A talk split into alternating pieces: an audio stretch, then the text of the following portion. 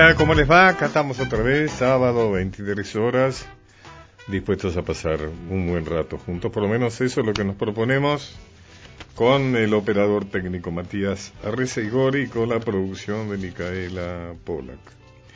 Hay eh, un historiador al cual yo siempre admiré mucho, a pesar de que a veces no coincidíamos en nuestra visión de las cosas, pero él era un maestro y él tenía una gran paciencia, digamos, para tolerar este, disidencias.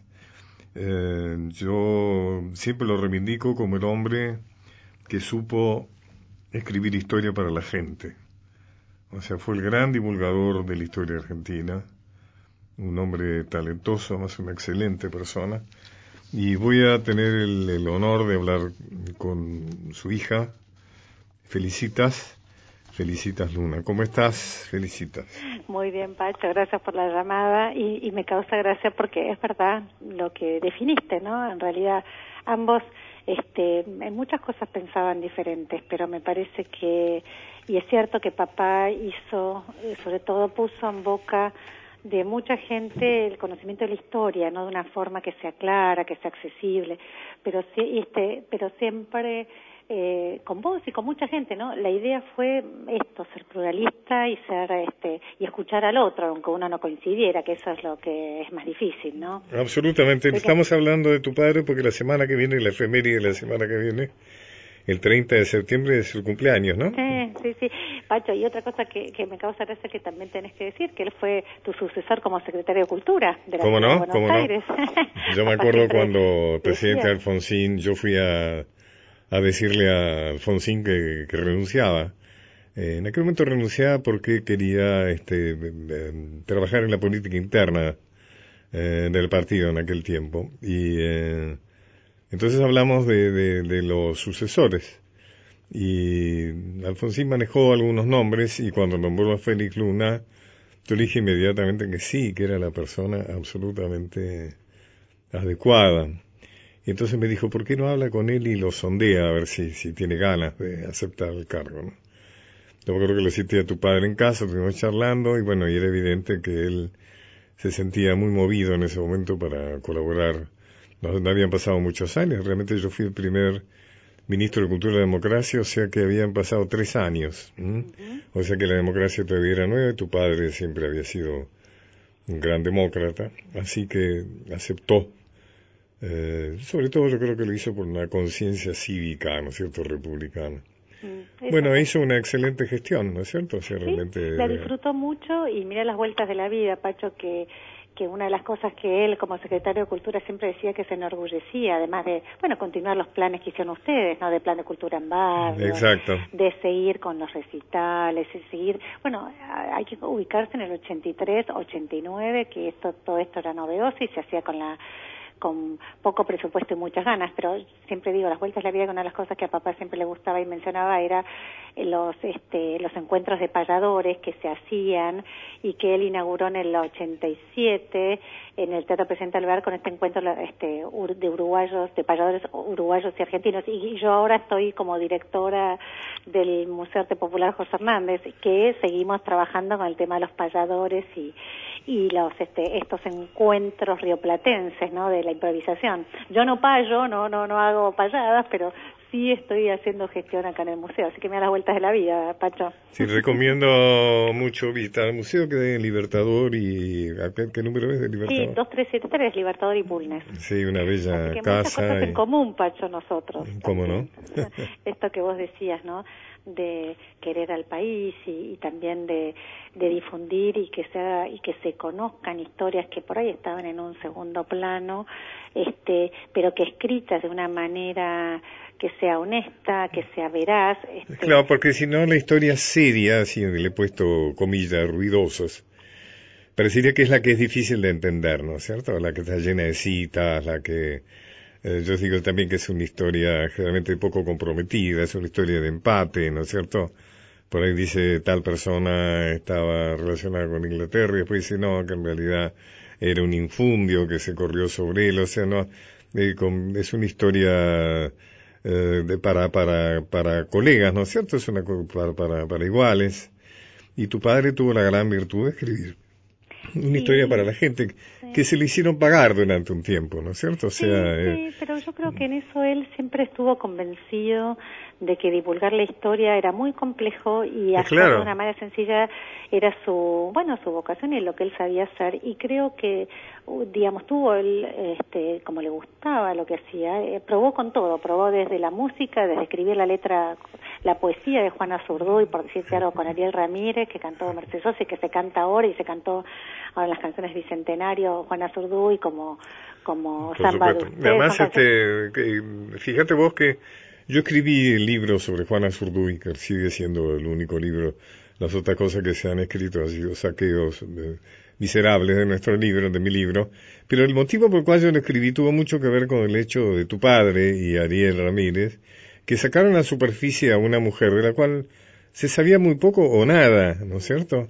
O sea que uno de los estímulos fue, bueno, voy a escribir sobre esta mujer de la cual ha hablado Félix y ha cantado Ariel, o ha puesto música Ariel, eh, así que, pues, efectivamente, la, la, la, relación entre Ariel y tu padre fue realmente riquísima. Hay que recordar mujeres, ¿no es cierto? Mujeres argentinas. mujeres argentinas, eh, los caudillos. Los caudillos. Toda la Navidad nuestra, toda la misa criolla, la Navidad, todas las canciones, los villancicos. Este, lo hicieron juntos. Sí, la verdad que fue una simbiosis este, muy, musical, muy, muy, rica. Pero volviendo a lo que vos decías de, de, de cuál es también la función que tenemos como historiadores. Me parece que esto debe ser disparadores de temas, como vos decís, de, no sé, de, ay, escuché esta canción y me dispara a investigar o quiero trabajar sobre Juan o sobre Alfonsina Storni cuando papá escribió la canción de Alfonsina. Qué bella, ¿no? Esa Alfonsina, Alfonsina del Mar. Es una canción perfecta, ¿no? Alfonsina y el mar es extraordinario. a lo que voy es, este, porque si no, yo te voy a decir que todo es perfecto y el Edipo va a estar muy, muy, muy ensanchado. Yo lo, que te quiero cerrar la idea era que, que lo interesante como historiadores que somos es eh, disparar en gente o estimular o que piensen temas que de otra manera o de otra, no lo hubieran pensado. Entonces, uno puede ser, una faceta puede ser hacer televisión, eh, otra radio, otra puede ser música, u otra fue como hizo papá, que fue fundar en 1967 Todo es Historia. Todo es Historia, claro. Lo interesante de Todo es Historia es que fue un reflejo del espíritu de tu padre, porque dio cabida a historiadores de todas las layas, ¿no es cierto? O sea, eh, eh, por ejemplo, él no era rosista, pero por ejemplo el primer número llevaba la, cara de rosas, digamos, ¿no? En la tapa, si no recuerdo mal. Sí, sí, sí, muy buena. Y después, este, él escribió, acabas de decir, el libro de los caudillos, y seguramente no eran personajes especialmente apreciados desde la visión de tu padre. Y sin embargo es un libro extraordinariamente cuánime, digamos, ¿no? Donde realmente él elogia a los caudillos cuando hay que elogiarlos y los critica cuando piensa que hay que criticarlos, pero que no es de ninguna manera un anatema en contra de los caudillos, ¿no?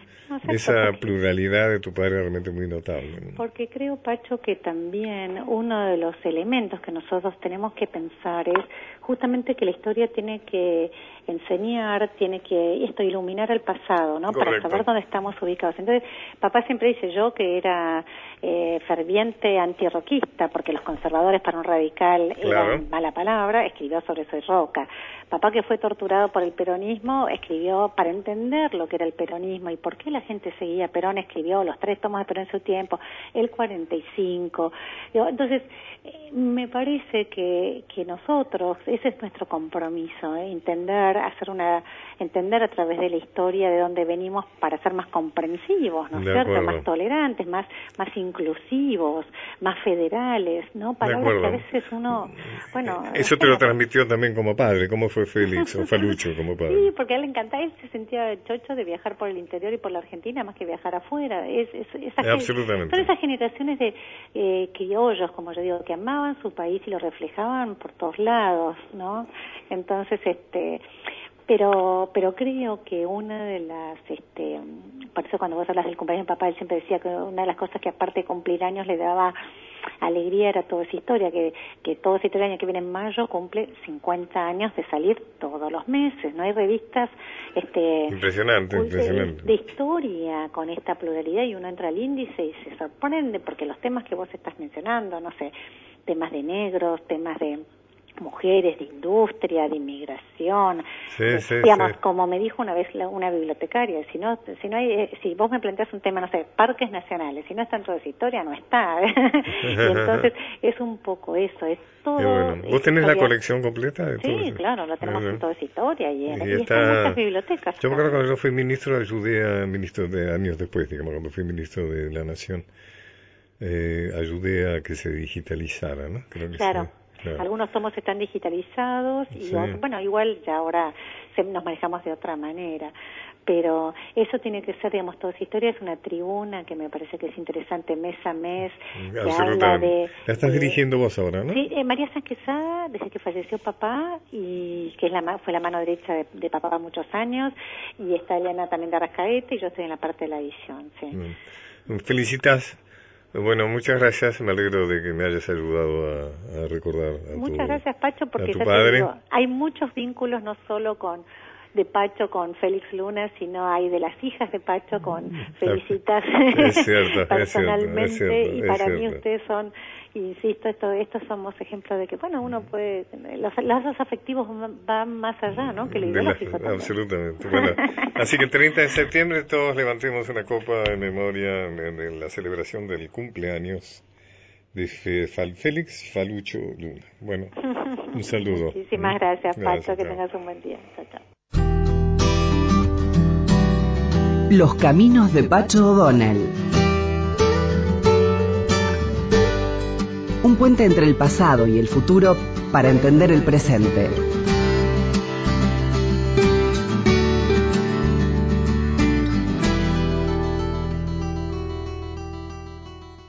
Vamos a leer algo dentro de estos temas que a veces leemos, temas para pensar. Vamos a leer algo de la Biblia. En jueces 11, 30, 40 se cuenta que Jefté, líder en el primitivo Israel, o sea, del Antiguo Testamento, ¿no? Ofrece a Dios un sacrificio humano si lo ayuda a ganar la guerra contra los amonitas. Dice, el, el que primero salga por la puerta de mi casa a mi encuentro cuando yo regrese, será para Yahvé, Dios, y lo ofreceré en holocausto. Bueno, muy curiosos, ¿no? Estas ofrendas en homenaje. Jefté vence, o sea que tiene para agradecerle a Dios, y es su hija la que corre a saludarlo al verlo llegar victorioso.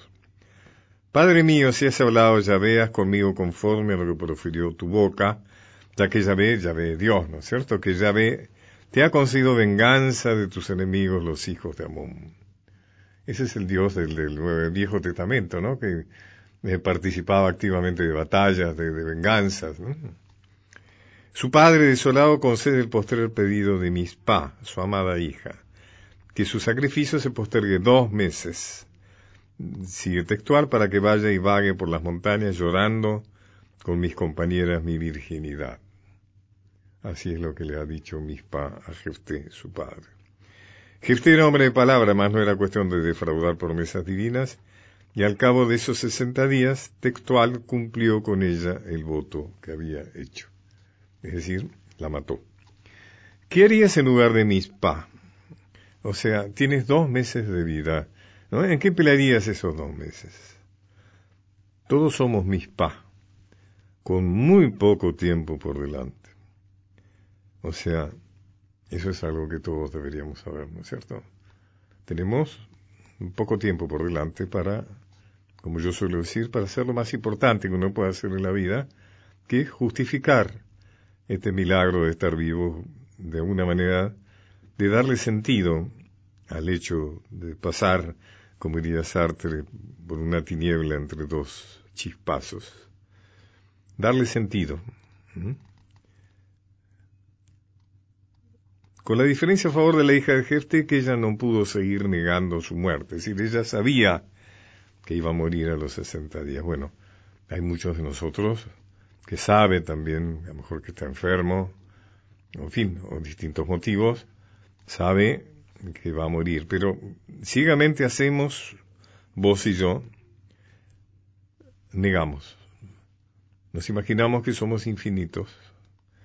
Negamos el hecho de que somos finitos. De alguna manera, el saber eso, es decir, que tenemos un tiempo, nos obligaría, nos exigiría, nos ayudaría hacer más intensa nuestra vida.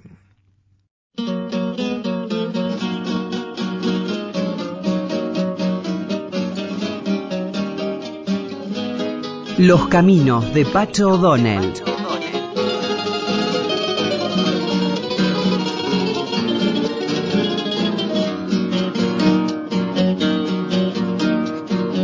Esta noche que hay de sobrepaso tan guiadito bailaré. Antonio Tormo, El Rancho de la Cambicha, el disco que vendió 5 millones de copias, sigue siendo el disco más vendido de la historia argentina. Al compás de acordeón a bailar el regido doble, troteando despacito este doble chamame. Y esta noche de alegría con la dama más mejor, en el rancho en la cambicha trotecito tanguearé. Van a estar lindas las chanzas. Antonio Tormo, cantante argentino de folclore, en la década de 1930 integró la tropilla de Huachipampa que fue uno de los primeros conjuntos en tener éxito masivo. Cantaba dúo con Diego Canales. Con los Huachipampa a fines de, la década de 1930 cantó en el Fogón de los Arrieros, el primer programa radial de música folclórica de alcance nacional. Bueno, yo tengo edad como para recordar el gran éxito ¿no? de Antonio Tomo, actualmente hoy eh, bastante olvidado. Este éxito extraordinario que fue el rancho La Cambicha lo grabó en 1950.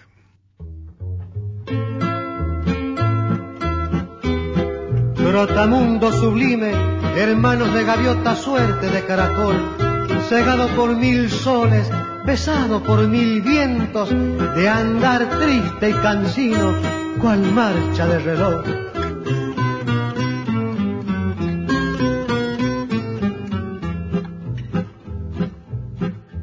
Cuando se asoma alegre el sol sobre los campos del talar, junto a las vías van los lingeras, llevando como el caracol la casa cuestas y al azar, van los lingeras todos los días. Ellos no saben de dolor hay un cantar y a gritos dicen sus alegrías. Indiferentes al amor y en el eterno trajinar, ellos desechan melancolía. Cuando se asoma alegre el sol sobre los campos del talar junto a la vías. La canción del Lillera eh, bueno, eh, la popularidad de Tormo coincidió con el gobierno peronista. Eh, él adhirió al, gobierno del general Perón y del señor Eva Perón y cantaba en los actos, de alguna manera estaba muy identificado, era una de las voces, era uno de los emblemas del peronismo en su tiempo.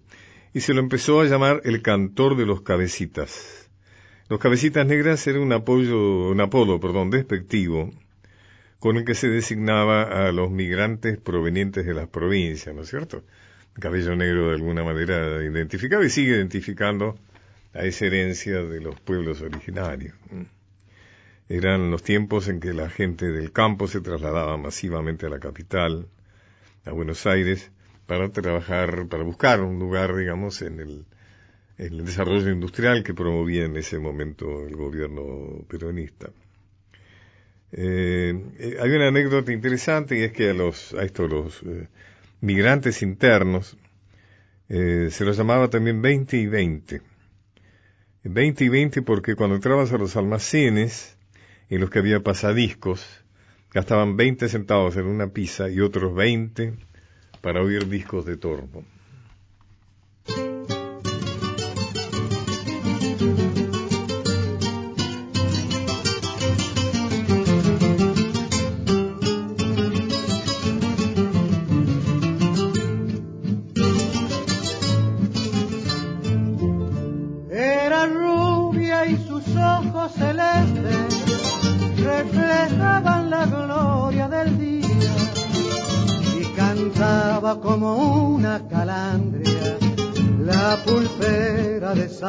Era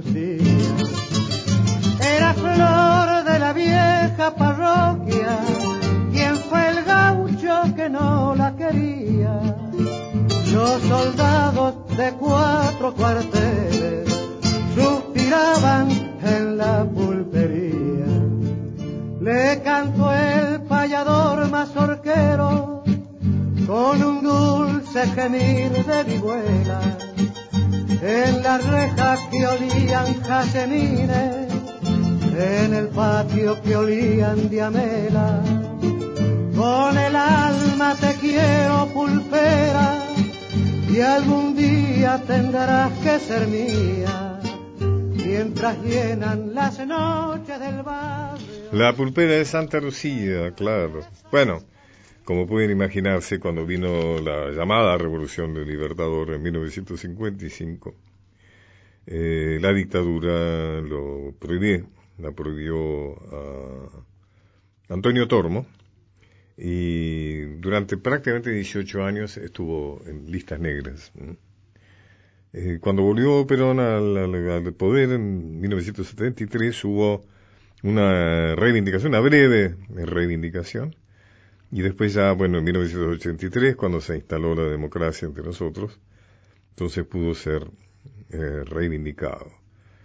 Se lo declaró ciudadano ilustre de la ciudad de San Juan, una calle con su nombre en la ciudad de Mendoza, el premio base también por su vigencia. Y la Cámara de Senado de la Nación le, dio, le, rindió honores con la medalla y diploma, el diploma de honor.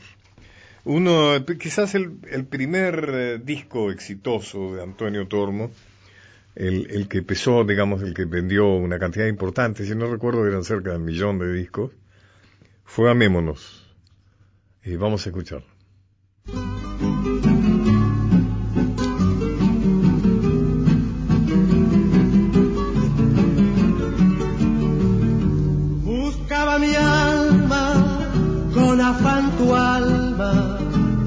Buscaba yo la virgen que mi frente tocaba con su labio dulcemente en el que insomnio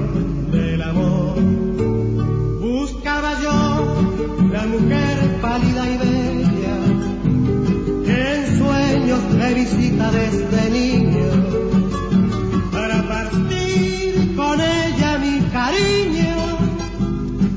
para partir con ella mi dolor. Como en la la soledad del templo, sin ver a Dios se siente su presencia. Yo presentí en el mundo tu existencia y como a Dios sin verte te adoré.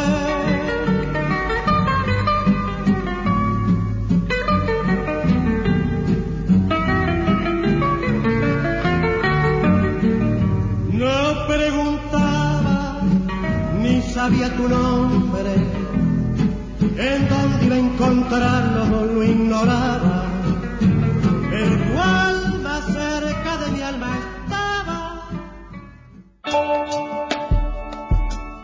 palabras, recuerdos, historias.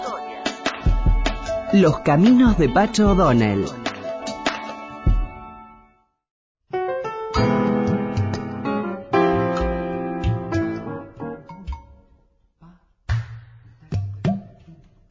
Los caminos de Pacho O'Donnell.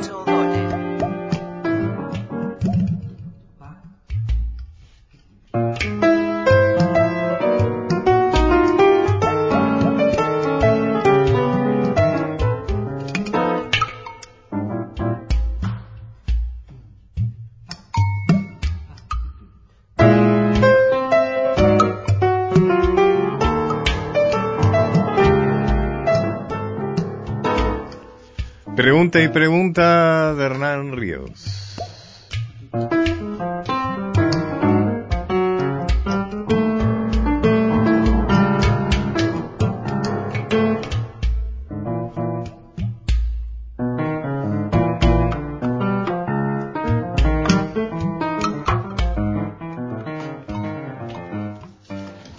Ríos está con nosotros. Mucho gusto, gracias. Muchas gracias. Eh, esto es Hernán Ríos Solo Piano, un ciclo de conciertos.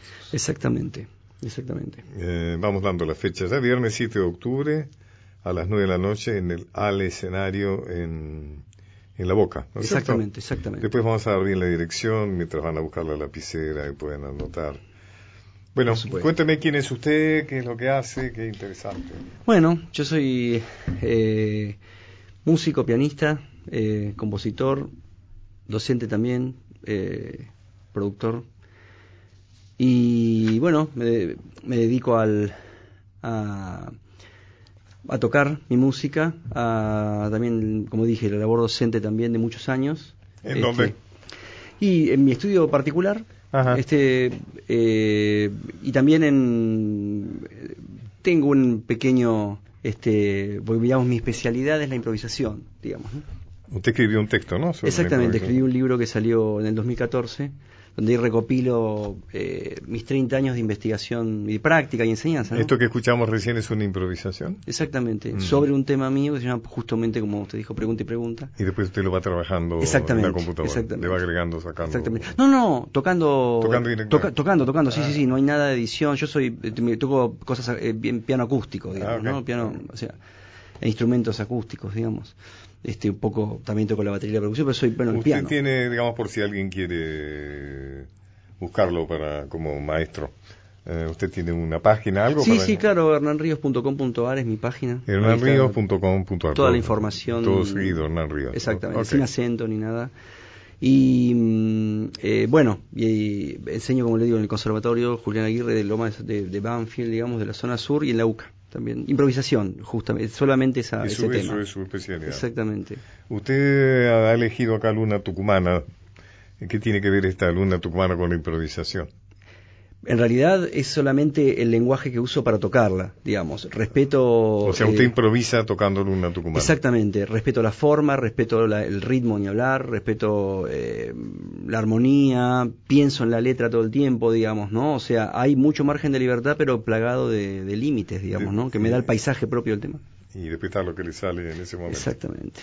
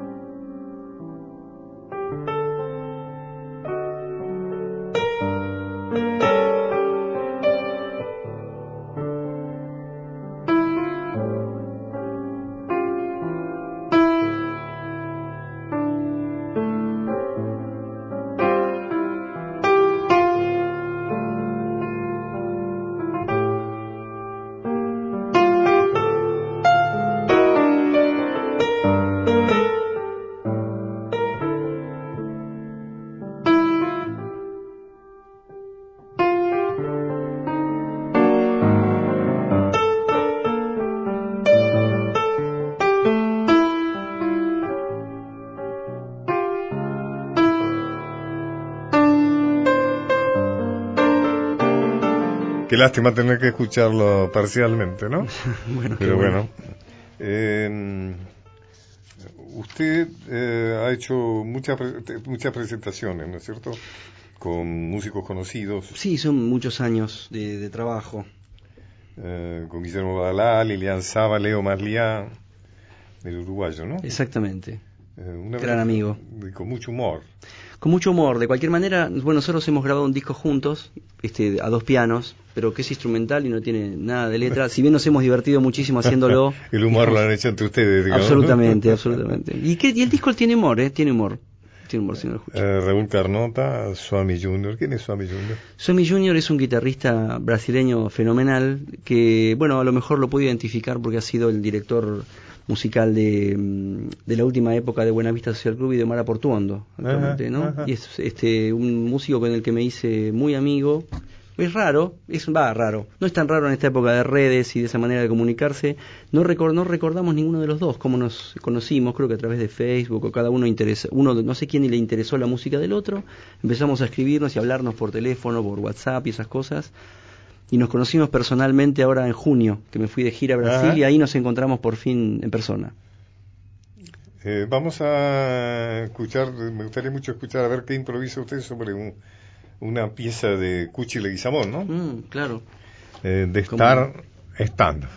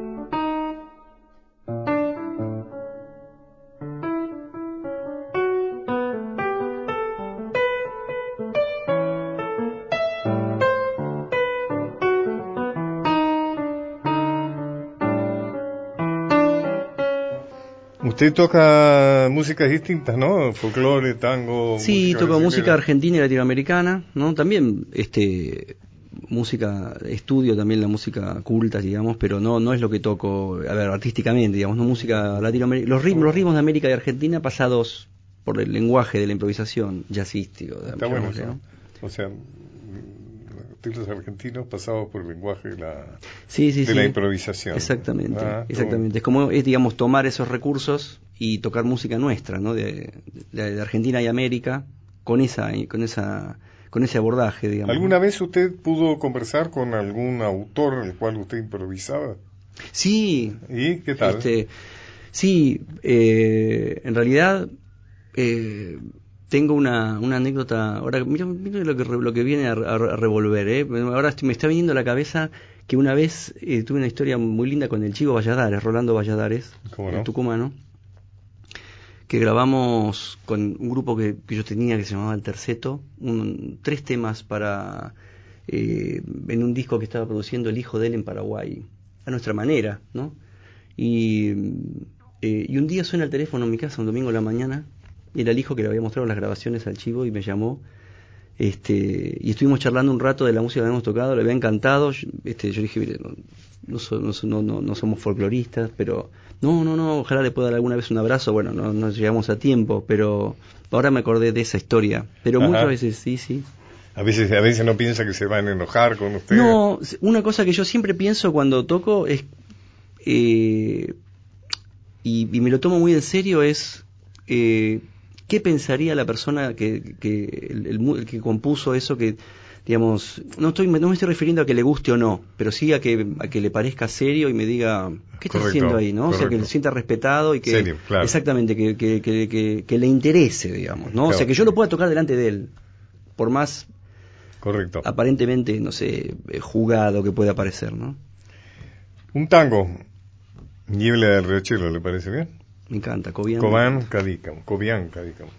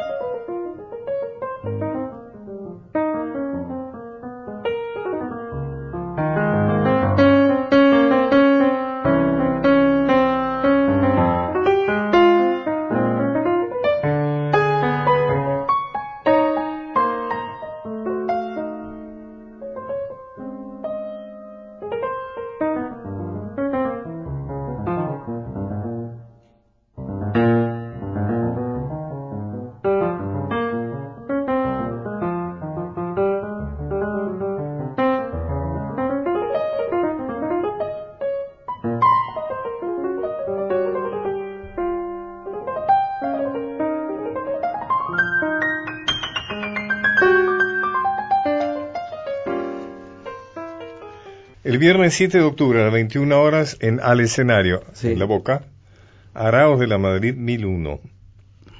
Eh, Quineirala, dice acá fácil acceso por 9 de julio o Avenida Patricios. Sí, el lugar es hermoso, está bárbaro. Y en realidad estoy tocando una vez por mes porque el lugar es, es, realmente es lindísimo. Y lo, lo, lo interesante que tiene es que tiene un piano de cola que compraron en noviembre, nuevo, idéntico a uno que me compré yo en febrero. Ah, Entonces es como tocar en mi casa. es su propio piano. Bueno, quiero decir que el piano, la verdad que levanto, aparte para mí, para el público, tocar este... ¿Va a estar todos los meses? Sí, sin amplificar es como una especie de cosa muy en especial. todo caso lo recordaremos en Ajá. el programa. ¿m? Sí, sí, sí. Que va a estar Ese el es el 4 7 de de noviembre, el 9 de diciembre. Sí, este es el... Y el 22 de octubre, cosa que usted anunciaremos, o usted lo anunciará en su espectáculo, se va a realizar una fecha extra dúo con Facundo Guevara. Sí, que es un dúo que tenemos hace En nueve años. Qué interesante. Sí, ¿no? sí, sí, eso. Interesante. Con Facundo, seguim- bueno, tocamos este, Porque habitualmente. esta música que conozco con percusión debe ser muy interesante. Sí, sí, sí. Hernán Ríos, muchísimas gracias, No, estuvo muy bueno esto. Gracias. Y nos vamos a ir con Obevado Equilibrista de Bosco y Ese es con Blanc. Facundo, exactamente. Brasilero. Exactamente.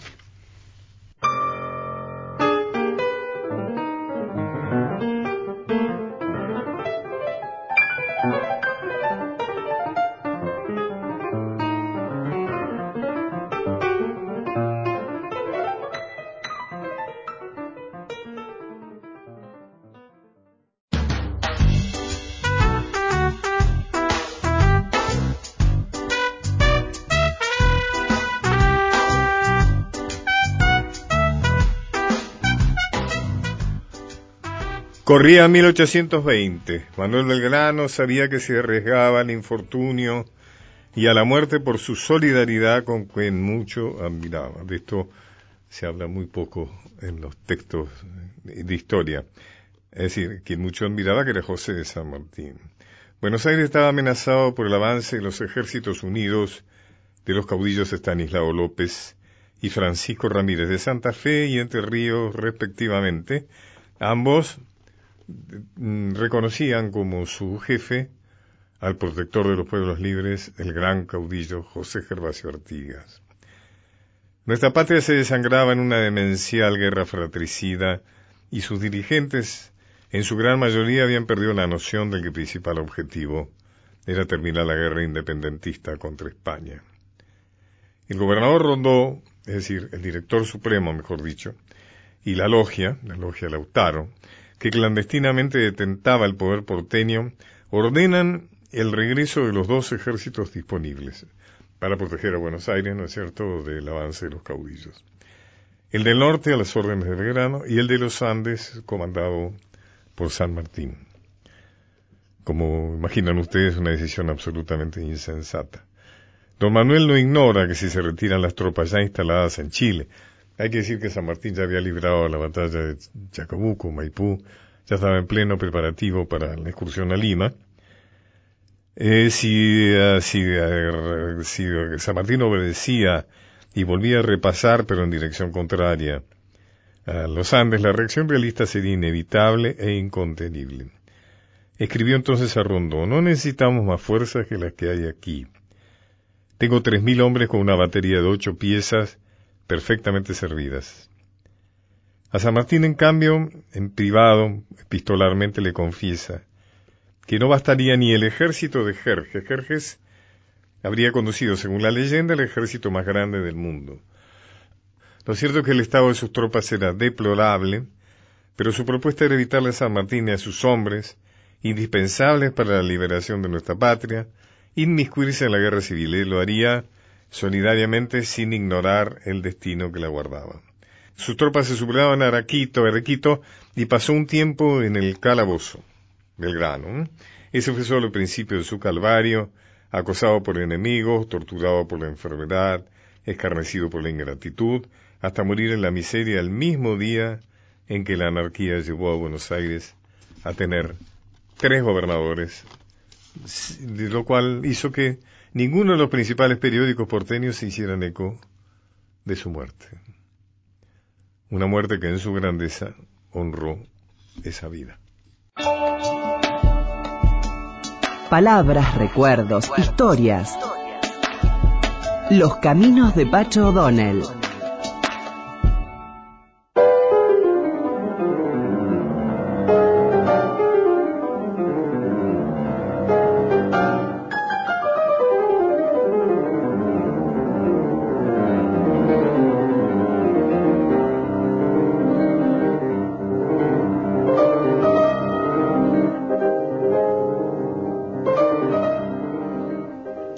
Estudio en Do menor, opus 10, número 12, de Frédéric Chopin, sin duda uno de los románticos emblemáticos de la música.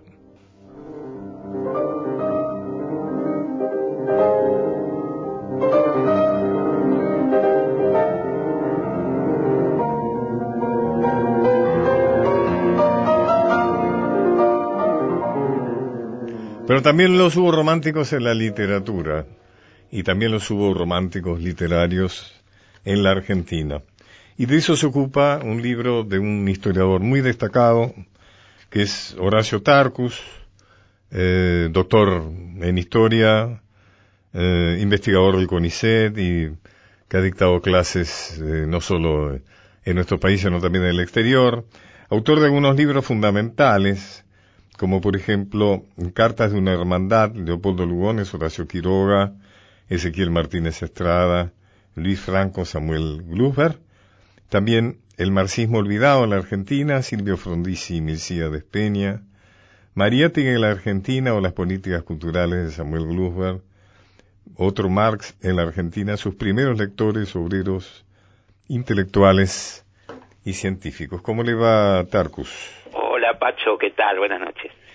Bueno, tengo en mis manos su último libro, ¿no? Publicado por el Fondo de Cultura Económica, una bella edición realmente. El socialismo romántico en el Río de la Plata de 1837 a 1852. Cuénteme qué, qué, qué, qué es lo que se propuso escribir. Bueno, en realidad quise rescatar eh, del olvido un, un momento eh, de intensidad en el pensamiento argentino y en el pensamiento uruguayo, que podríamos decir estaba relativamente indiferenciado en la época, que fue el impacto del romanticismo, no solo literario, sino además lo que en la época se llamó el romanticismo social, eh, y que yo llamo el socialismo romántico.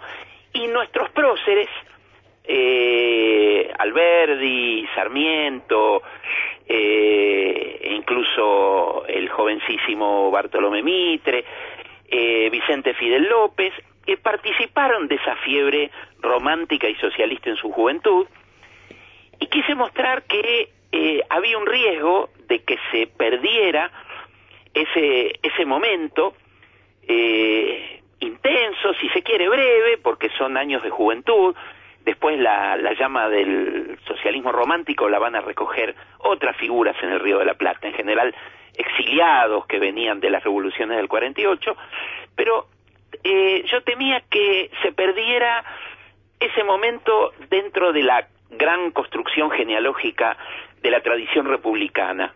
Yo quise mostrar que había figuras que eran republicanas porque querían la república, pero abogaban por una república social, eh, querían ponerle límites al mercado desenfrenado, cuestionaban el individualismo eh, dominante de la época eh, y en algunos casos, en algunos casos ya en, en décadas posteriores, llegaron incluso a proponer la incorporación de los derechos sociales eh, de los trabajadores, de las mujeres. yo, creo, que en su libro usted no solo rescata este tiempo, sino que además, eh, porque para algunos es algo así como una especie de moda, ¿no? De moda eh, fuera de lugar, digamos, usted habla también de, lo utópico, es decir, de aquello que está fuera de su lugar. Eh, sino que también lo rescata como algo que de alguna manera en última instancia fue una producción eh, propia, ¿no es cierto? Que fue una producción también con muchas características argentinas, diríamos, ¿no? Es que, es que yo creo que eh, aun cuando los latinoamericanos nos vimos en la obligación de importar y de copiar, porque bueno, esa fue la historia que nos tocó desde esta periferia del mundo, en esa importación y en esa copia, entre comillas, hay una originalidad, porque en ese tomar ideas que se generaron en el mundo industrial, con un proletariado moderno, con, con sociedades este, eh, totalmente urbanizadas o en gran medida en procesos de urbanización vertiginosos, que, no era la situación de, de la Argentina de la década del 30 y la década de 1840, del siglo XIX, y sin embargo, estos hombres tomaron esas ideas para pensar la situación del Río de la Plata, para pensar las guerras civiles, para pensar la construcción de la nación, postularon, son los primeros en postular la creación de una literatura nacional, de una cultura nacional, pero no un nacionalismo estrecho, sino un, un, nacionalismo que estaba en consonancia con los nacionalismos del mundo, ¿no? Una, una combinación muy curiosa de construcción nacional y al mismo tiempo de un movimiento que, por ejemplo, en las revoluciones del 48 muestra que tiene una eh, un carácter paneuropeo, pero una vocación universal, que va inclusive más allá de Europa. Claro, usted contesta, usted está contestando con esto que está diciendo una pregunta que usted se hace en el texto. Dice, ¿qué lugar podían tener esas obras producidas en las grandes metrópolis europeas en la periferia del mundo civilizado, es decir, en, nuestro país, ¿no? ¿Qué podían ofrecerle Jean-Jacques Rousseau a Mariano Moreno o Pierre Leroux a Esteban Echeverría? ¿Qué recepción podía esperarse de las más modernas teorías de la democracia popular por parte de pueblos convulsionados por guerras civiles y caudillismos regionales? Y usted contesta esas preguntas. Sí, sí, intento mostrar esto porque hay una larga tradición historiográfica que hace mucho hincapié en que esto fue mera copia, que esto fue mera imitación, que, era absurdo, que era ilógico, eh, y, sin embargo, si uno eh, lo mira con otra óptica, desde otra perspectiva, eh, en realidad no hay mera imitación, hay una creatividad en esto de leer las más modernas teorías sociales y tratar de pensar esa Argentina en construcción, que ni se llamaba Argentina, o ese Uruguay, que ni se llamaba Uruguay, este, y pensarlos en, en una dimensión planetaria.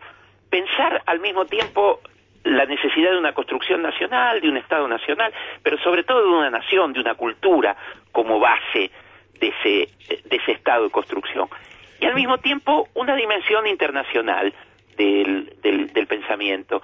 Yo creo que eso en la construcción de la tradición republicana eh, se ahoga, se pierde, ¿no? Como, como, como dice Benjamin, que hay momentos que relampaguean, situaciones, eh, figuras, constelaciones que relampaguean en un instante de peligro.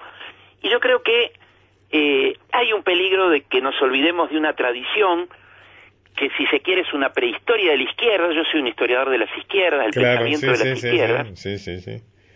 Usted le reivindica mucho la influencia de Saint-Simon en su libro, ¿no? Exacto, exacto. Y sobre todo de los, de los discípulos de Saint-Simon, los saint-simonianos, sobre todo este periodista Pierre Leroux, que los franceses olvidaron durante un siglo y medio, pero que están reeditando en los últimos años. Los últimos 20 años eh, hay una cantidad de estudios sobre Pierre Leroux, eh, reedición de las obras en Internet, pero también en libros, tesis, y, la idea de ese socialismo democrático eh, de algún modo se fortaleció con el derrumbe de la Unión Soviética y el colapso de los socialismos del Este. Hubo como un momento como de silencio, socialismo fue casi mala palabra, pero aquí hubo un pensamiento que intentó articular igualdad con libertad, que quiso eh, igualdad sin renunciar a la libertad y viceversa, ¿no? Horacio Tarcus, me encantaría poder hablar mucho más tiempo con usted y lo vamos a hacer. De todas maneras, queda en el aire la recomendación a leer su libro El socialismo romántico en el Río de la Plata, de 1837 a 1852, que es un libro mm, de muy fácil, muy ágil lectura pero que está basado en una muy intensiva investigación, ¿no es cierto? Bueno, Muchísimas gracias, le, le, doy las gracias por habernos acompañado. Gracias a usted.